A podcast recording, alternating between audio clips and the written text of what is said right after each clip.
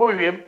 Lo tenemos, señoras y señores. El placer de saludarlo a un amigo, el señor vicepresidente segundo del Club Atlético Tucumán, el doctor Ignacio Golovici. Doctor, ¿cómo le va? Muy buenas tardes. ¿Qué tal, Daniel? Equipo, muy buenas tardes para ustedes y también para la audiencia, por supuesto. Eh, doctor, eh, estamos con algo, un tema que salió ahora, porque bueno, eh, se aprobó por unanimidad el cierre de fronteras. ¿Cómo haría Atlético para que los jugadores puedan volver? Porque aparte, esto está por un lado y por otro lado la noticia nacional que el 5 de agosto volverían las prácticas de los equipos de primera. Sí, lo dijiste muy bien, en potencial. Volverían, son todavía especulaciones.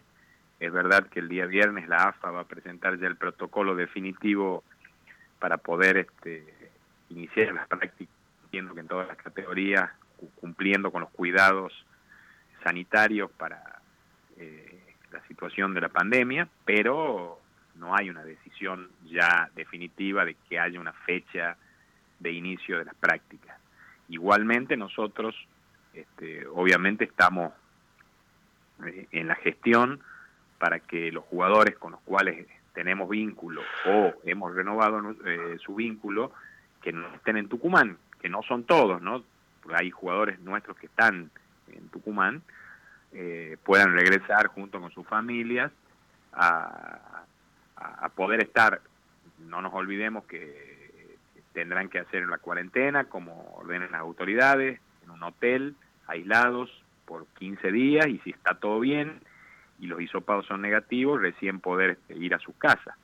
Así que bueno, estamos en ese trámite, conversando con las autoridades del COE, eh, nuestro presidente, el doctor Leito, también tuvo algunos diálogos con eh, la ministra, la doctora Rosana Chala, y con el equipo de salud que está al frente de, de, la situación este, del COVID en Tucumán. Así bueno, eh, estamos este, haciendo las gestiones para, para cuando se decida definitivamente la fecha poder eh, permitir que estos jugadores, estos jugadores puedan ingresar y, y obviamente cumplir con todos los protocolos establecidos. ¿El Laucha Luquetti está en Tucumán? ¿Sigue en Atlético, doctor? El Laucha Luquetti está en Tucumán porque vive en Tucumán, está radicado acá desde hace más de siete años y además porque hay seguramente un 99,9% de posibilidad de que siga en Atlético. Digo un 99,9 para no decir un 100 porque faltan detalles y, terminar de firmar los papeles, pero eh, estamos convencidos de que el Laucha va a seguir siendo el arquero de Atlético.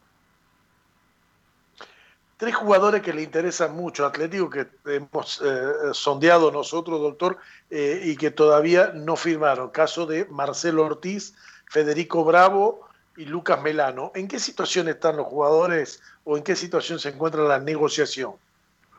Bueno, a ver, el caso de Ortiz es el más singular porque Ortiz es jugador de Boca Unidos de Corrientes. Estamos dialogando con, con Boca Unidos para extender un préstamo hasta diciembre de 2021. Nosotros teníamos la posibilidad de hacer uso de la opción por la compra de una parte del pase de Marcelo, pero bueno, la situación económica hoy no permite hacer inversiones importantes, pues hoy las prioridades son otras, así que eh, en principio vamos a, intentar renovar ese préstamo. Estamos muy bien encaminados, conversando con las autoridades de Boca Unidos de Corrientes y creemos que también eh, estamos muy cerca de, de, llegar a un acuerdo de que Ortiz este, siga por lo menos una eh, jugando en Atlético Tucumán. Bien, y, los casos de, Federico Bravo y, Lucas Melano. Bravo y Melano, perdón. Bueno, a ver, también estamos dialogando. No, no, no estamos lejos, pero bueno, estamos conversando también con ellos para ver cómo, si nos ponemos de acuerdo en la posibilidad de una continuidad.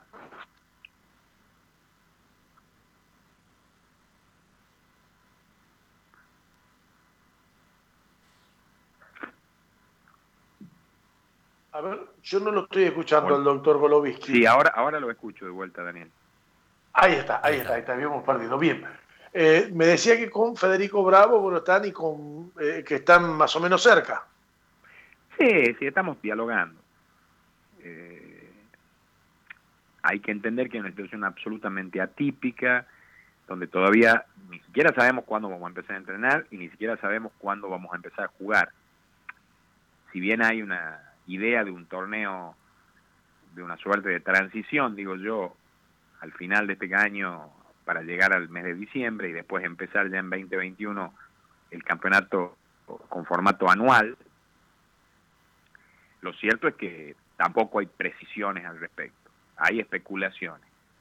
Y en ese sentido, todo eso hace que estos mercados sean mucho más lentos, mucho más trabados, porque también es verdad que entiendo, y no solamente esto atañe a Atlético Tucumán, sino a todos los clubes, eh, al no tener precisiones es más complicado eh, negociar. No sabemos para jugar qué, porque además también es posible que creemos, ¿cierto?, de, nuevamente la Copa Sudamericana, que estamos clasificados y que tenemos que disputar ya una, una instancia. Todo eso, eh, hoy, si bien es cierto que hay, entiendo ya decisión de la Conmebol de comenzar a, disputar estos torneos internacionales en el mes de octubre, si no me equivoco. Este, bueno, habrá que ver cómo, cómo se resuelve esto y cómo se las termina definiendo, porque los tiempos se han achicado muchísimo. Eh, doctor, con el tema este de que se, de que se suprimen los descensos, eh, expuso su opinión el ruso Zelensky en contra. Eh, ¿Cuál es su opinión? Ah, la verdad que a uno por ahí eh, le da cierta bronca el hecho de que en este caso, o el caso específico de Atlético Tucumán, que viene haciendo méritos deportivos eh, importantes en los últimos años, manteniendo un promedio alto de alguna manera generando eh, para el futuro la posibilidad de, de ir mantenerte por mucho tiempo en primera división, este, bueno, que, que estas decisiones, si fuese así, porque entiendo que eso todavía no está definido, terminen igualando todo para abajo. Eh, a mí me gustan los torneos donde se juega todo, ascenso y descenso, eh, campeones y, equipos que se van al, al, descenso. Eh, creo que eso es el poquito la pimienta que tiene el fútbol, ¿no? Que los resultados te den premio y castigo. Eh, es una opinión, por supuesto, absolutamente personal, pero a mí me gusta cuando, cuando se juega todo. Y en el caso específico de los descensos, si se decide que no haya descenso este año por la situación de la pandemia, eh, entiendo que no hay por qué extender esa decisión la temporada 2021, que todavía no sabemos ni siquiera eh, cuándo se va a empezar a jugar, pero entendemos que tendría que empezar a jugar en el mes de febrero. Y tampoco que todo lo, lo, que se haya acumulado ahora, en el caso de Atlético Tucumán y de todos los clubes, lo digo, eh, no valga para después, porque vos te imaginas que si tomas los últimos, si recién vuelve los descensos en el 2022, este, va a haber algún año que Atlético Tucumán hoy sí le suma, pero que en el 2022 ya no se va a considerar, y que la verdad que han sido muy buenos años para Atlético Tucumán, así que también uno defiende, por supuesto, en esto el interés de su club y, creo que Atlético Tucumán está, había hecho o ha hecho eh, méritos deportivos muy importantes. La verdad que, que no es lindo que, que después se iguale todo para abajo. Bueno, yo guardo un par bajo la manga le doy el pase a mi compañero Emiliano Blanco para que dialogue con el vicepresidente Atlético Tucumán, el señor, el doctor Ignacio Golovicki. Emiliano, el doctor para vos. ¿Qué tal, Ignacio? Eh, un gusto saludarte. Quería consultarte por el caso de un jugador que, a ver, vuelven los préstamos eh, de algunos jugadores de Atlético. Eh, va a servir para incorporar quizás algún jugador ante ciertas bajas. pero quería preguntar un caso puntual de es un jugador que no tendría lugar ante la renovación de Herbes y o ante una posibilidad todavía de Bravo, supongo que quizás esto tenga relación, aunque quizás eh, eh, justamente quería preguntar sobre eso, sobre el caso de Neri Leyes, que se había rumoreado de Buenos Aires, que bueno, es noticia de Buenos Aires, que no iba a continuar en Banfield y que el, el dueño del pase, va eh, tendría que regresar Atlético, ¿no? Pero ¿cómo sería Sí, sí, hemos eh, escuchado y leído las mismas informaciones. Todavía no tenemos ninguna información de, parte ni del jugador ni del club en cuanto a que eso se haya concretado, o sea, la, desvinculación del jugador que tenía firmado un contrato, si no me equivoco, por un año y medio con Banfield, porque él fue en el mes de enero a, Banfield a préstamo, claro. y que si no ocurría nada raro tendría que volver recién en junio del 2021. Estamos esperando que nos informen y vamos a, tomar la decisión en, el momento que eso ocurra. En realidad la, decisión la va a tomar el técnico, que es quien, quien debe este, decidir, en este caso, valga la redundancia, de, eh, sobre que, con qué jugadores va a contar y con qué jugadores no va a contar. Pero como no tenemos una información oficial al respecto, la verdad que son especulaciones, hemos leído de que el jugador estaría rescindiendo su vínculo con Banfield, pero no sabemos mucho más que eso. Bien, y los casos de los otros préstamos, eh, Osores, Peralta, jugadores del club, eh, ¿se incorporarían a Atlético? Osores, te diría que es muy posible que sí, porque sabemos que ya está de vuelta en la provincia y que eh, en principio su idea y la idea de, de, Brown de Madrid no sería renovar el préstamo y entiendo que Mauro se quiere quedar acá. Y también creo que nosotros, eh, esto es una opinión como directivo, pero entiendo que mis pares de la directiva eh, coinciden en eso, un jugador que, que tenía, eh, que tiene un futuro muy importante, eh, quizá en algún momento tuvo algún bajón futbolístico que, que, le hizo perder un lugar que lo tenía ganado en su momento en el equipo, no nos olvidemos las intervenciones de Mauro cuando debutó en primera división fueron muy buenas, aquel jugó Copa Sudamericana también. ¿Cómo? Que, perdón, que jugó Copa Sudamericana también. Sí, sí, sí, la Copa Sudamericana contra Oriente Petrolero, que, fue figura, y después sabe que le tocó entrar con Central, cuando Atlético Tucumán este, aguantaba eh, con Luchetti lesionado, ah, y Copa con menos, si no me equivoco ya, y, bueno, lo hizo muy bien, y, y realmente creo que que, mostró toda su, su, categoría. Después, obviamente, tuvo un bajón futbolístico, perdió ese lugar, pero es un jugador joven, reitero, con grandes condiciones, y en mi opinión creo que va a tener lugar y posibilidad de pelear un puesto en este plantel nuevo o en el mismo plantel de Atlético renovado para la temporada que viene. Claro, eh, qué bueno por, por el jugador. ¿Y el caso Peralta? Bueno, Peralta también tiene un préstamo con Estudiante Río Cuarto. Ese préstamo venció ahora en junio. Eh, no hemos tenido contacto formal, pero informalmente tenemos información de que estudiante, la idea de Estudiante Río Cuarto es tenerlo eh, por lo menos hasta diciembre, o sea, extender, hacer esa extensión de seis meses que, que, está permitida fundamentalmente con la situación de la pandemia, así que eh, creemos que este, Cafú, como le decimos a, Peralta, eh, se puede quedar seis meses más en estudiante del Río Cuarto. Claro, respondiendo también a los intereses de, estudiante del Río Cuarto, que buscará eh, mantener el plantel para terminar de disputar la Primera Nacional, que continúe. Sí, como no se sabe tampoco qué va a pasar con, mm. con, la Primera Nacional eh, en el futuro, este, obviamente entiendo que estarán este, tratando de, mantener un plantel porque vienen peleándola arriba, tienen muchas posibilidades de pelear seguramente un ascenso si, si se decide que es que el torneo continúe, así que entiendo que, que Estudiantes este, va a querer seguir contando con Cafú. Perfecto, eh, esas eran algunas de, las de las dudas que, tenía, muchas gracias. No, por favor. Bueno, doctor, yo le decía que Sí, perdón, perdón, Cristian. Dani, eh, eh, disculpa. Todo tuyo, todo tuyo, doctor. Adelante. ¿Cómo está Ignacio? Cristian Lazo te saluda. ¿Qué tal, eh, Cristian? Quería preguntarte, ¿qué tal? se fue Alejandro Sánchez, Cristian Luchetti está por terminar de negociar su continuidad. ¿Van a salir a buscar algún hombre para el arco? Para que tenga competencia con Luchetti. Lo vamos a ver con, con el cuerpo técnico en los próximos días. Tenemos a, a Pisi, a Pisi Canela, que es un, arquero que también cuando tocó entrar eh, demostró que está a la altura de las circunstancias.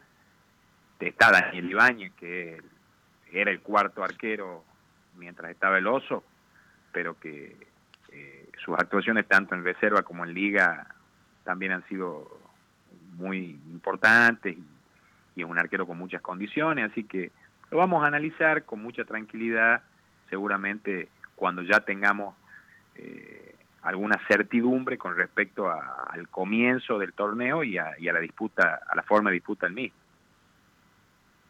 Bien, de, de los chicos de inferiores que podrían subir, ¿hay alguno que se, se, le vaya a hacer un contrato en estos días para, para que pueda jugar?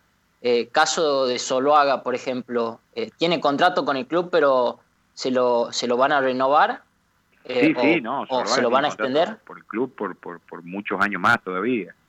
Eh, Soloaga es una posibilidad de que, de que suba a primera división, eso lo va a terminar de definir el cuerpo técnico, pero entendemos en el diálogo que venimos teniendo con ellos, con los coordinadores, con los técnicos de, de las divisiones de la Liga Tucumana y de la Reserva, y con Diego Erro, que es el coordinador, eh, que por ahí este el catamarqueño Soloaga pueda tener también una chance de, subir al plantel de primera división, pero bueno, siempre la última palabra la tiene el ruso.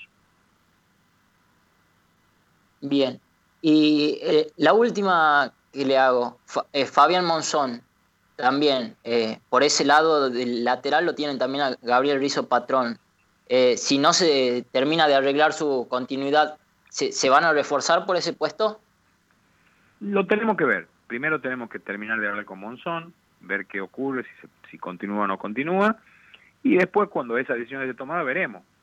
Este, dijiste recién, eh, tenemos un jugador con, con ya mucha experiencia en primera división y absolutamente probado como, como Gaby hizo patrón, que, que, que, es un jugador que, que ya demostró que también está a la altura de las circunstancias, así que eh, vamos a verlo, vamos a analizarlo en el momento que, se tome la decisión o que se termine eh, la negociación con, con Fabián Monzón.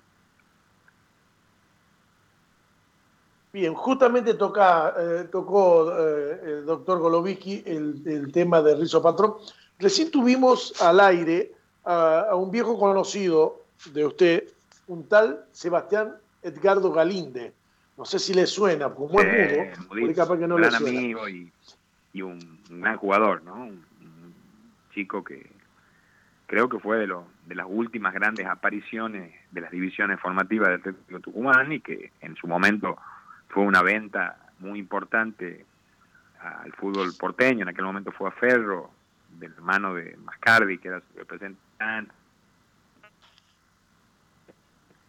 no me equivoco, 2004, sí. Sí, sí. Y fue una, un dinero, quiero decirlo también, que nos vino muy bien en aquel momento donde veníamos peleando para no caer en la quiebra del Atlético Tucumán, ¿no? Parece que pasaron 100 años, pero pasaron 15 nomás. Claro, qué, realidad distinta, ¿no? Bueno, el Mudo Galinde decía eh, en la nota, si le llegan a dar la continuidad, dice Rizo Patrón, Atlético va a tener un lateral izquierdo para rato. Sí, coincido, coincido. Gabriel es un chico, reitero, con muchas condiciones, un chico que hizo inferiores, parte de sus inferiores, River, viene de una, de una escuela importante, el futbolístico, y que, que, cada vez que entró Gabriel cumplió, eso es lo más importante, y, le tocó partidos duros, no, no, no jugó este, partidos que, que, donde íbamos ganando 3 a 0 y no, no, no, entró en un momento complicado y cuando fue titular jugó Copa Sudamérica. Eh, ya tiene su rodaje, su experiencia y, que yo coincido en eso que, dijo este, el Mudito. Eh, es un jugador que si se puede consolidar también depende mucho de él, ¿no? Digo, como de, de él como de cualquier jugador. Aprovechar las unidades el fútbol no son los trenes en el fútbol, lo sabe Daniel más que nadie, pasan pocas veces, digamos, no, no es que hay trenes a toda hora y todos los días, entonces hay que aprovecharlo y creo que, Gabriel tiene todas las condiciones para hacerlo. Voy a aprovechar su, eh, su cualidad, creo que una, algo que es indiscutible en usted, que es la memoria. Eh, laterales izquierdo en Atlético Tucumán, porque eh, habló Galinde, tiene un, proyecto muy lindo deportivo acá en Loma de Tafí, junto a Raúl Saavedra. eh, dos de los laterales izquierdos, a mi entender, de lo mejor que vistió Atlético Tucumán. Pero digo, a ver, desde los eh, desde la época del Percha Bulacio para acá, eh, laterales así como, como y, Galinde, doctor, ¿podemos encontrar alguno de la, valía de estos dos jugadores? Bueno, a ver, primero el, mejor de la historia, por suerte está todavía con nosotros y está muy bien, Hugo Ginel el olímpico, jugador que, que además de jugar de, de, marcador de, tres también jugaba de seis, pero que, creo que está en el, en el Olimpo de los ídolos de Atlético Tucumán, este, y reitero, el primer olímpico tucumano en Roma en 1960. Y, de todo Hugo Ginel. Y fue bueno, el este, ídolo de mi infancia, jugador que tenía la virtud de que siempre que siempre le traían a, un tres para ver si, si, le ganaba el puesto y el Percha siempre jugaba y el Percha terminaba siendo titular siempre, ¿no? Eh, después otro que, que me marcó mucho en los años 80, un jugador que me parece que hubiera todo para, para mucho más todavía porque tenía todas las condiciones, es Martín Cáceres, el santiagueño. Martín eh, Cáceres. Martín defendía y atacaba casi con de la misma manera eh, eh, era algo, cabeceaba muy bien, pero a la vez también era rápido. Este, un jugador que, que por ahí este, me parece que hubiera estado para más que un Nacional B o varios Nacional B que le tocó jugar con Atlético. Tenía buena pegada también, ¿no? Tiene algunos goles de tiro libre. ¿Cómo, cómo? Que tenía buena pegada también el santiagueño Cáceres. Sí, por eso te eh, digo. tenía algunos goles lindos de tiro libre. Sí, sí, para mí Martín Cáceres, jugador completo, completo, o sea que tenía prácticamente todas las condiciones. Eh, y después, bueno, ya en los 80, obviamente, se destaca Raúl Saavedra y, Edgardo Sebastián Galinde, que han sido los dos que, han surgido en ese puesto desde las inferiores de Atlético y, encima han sido en su momento transferidos al fútbol porteño, al fútbol de primera división. Entonces, de una manera medio complicada e irregular, por, no por culpa de él, por supuesto, sino por, por lo que hizo en su momento el expresidente de, Quilmes, que, que prácticamente nos sacó el jugador sin poner un peso. Pero bueno, son historias viejas de allá, de cuando peleábamos para no irnos a la quiebra, como te decía recién. Y, y, lo, y lo del Mudo Galinde sí, este, eh, sí fue este, un gran negocio para Atlético Tucumán en aquel momento. Doctor, no le quitamos más tiempo, estamos llegando al fin del programa, queríamos tenerlo, queríamos que el hincha atlético tenga la actualidad, que sepa eh, cómo está, y más con esto que salió de último momento, que se cierra la frontera, de pronto salió Nicolás Russo, ya teníamos nosotros el rumor de que en agosto sí podía volver los entrenamientos. Atlético que va a tener que jugar la Copa Sudamericana, la Comebol está firme en eso que en septiembre se va a jugar o se va a jugar la Copa tanto en Libertadores como Sudamericana, y, bueno, queríamos saber cómo estaba parado Atlético Tucumán. Sí, la, Libertadores, en principio, por lo que sabemos, se va a jugar primero, porque hay que, no se olviden que los, los mejores terceros de cada grupo a la Sudamericana. Entonces necesitan tener esa, esa definición para poder eh, continuar con el calendario de la Copa Sudamericana, porque si no, sería este, impracticable eh, jugar la Sudamericana si no tener los clasificados que bajan de la Copa Libertador. Pero seguramente en el mes de octubre eh, o fines de octubre, por lo que estoy leyendo y escuchando y, lo que se dice desde Conmebol, eh, podría jugarse, disputarse la Sudamericana. Ah, ah, tendrá que estar preparado entonces el Atlético Tucumán.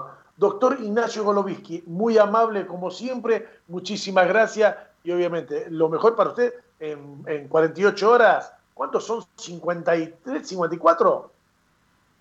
Sí, Canal 10 cumple 54 años. Y, el presidente no, no, no, sé, 52, no sé que usted es un tipo más joven, usted tiene 53 y 364 días. No, no, no, yo tengo 48 y todavía no llegué a los 49.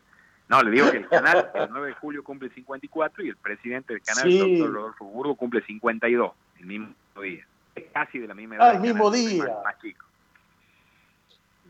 va a ser una celebración atípica, ¿no? Digo, siempre las grandes fiestas de Canal 10, esta vez quedará para más adelante, con obviamente, por los hechos de público conocimiento de la pandemia.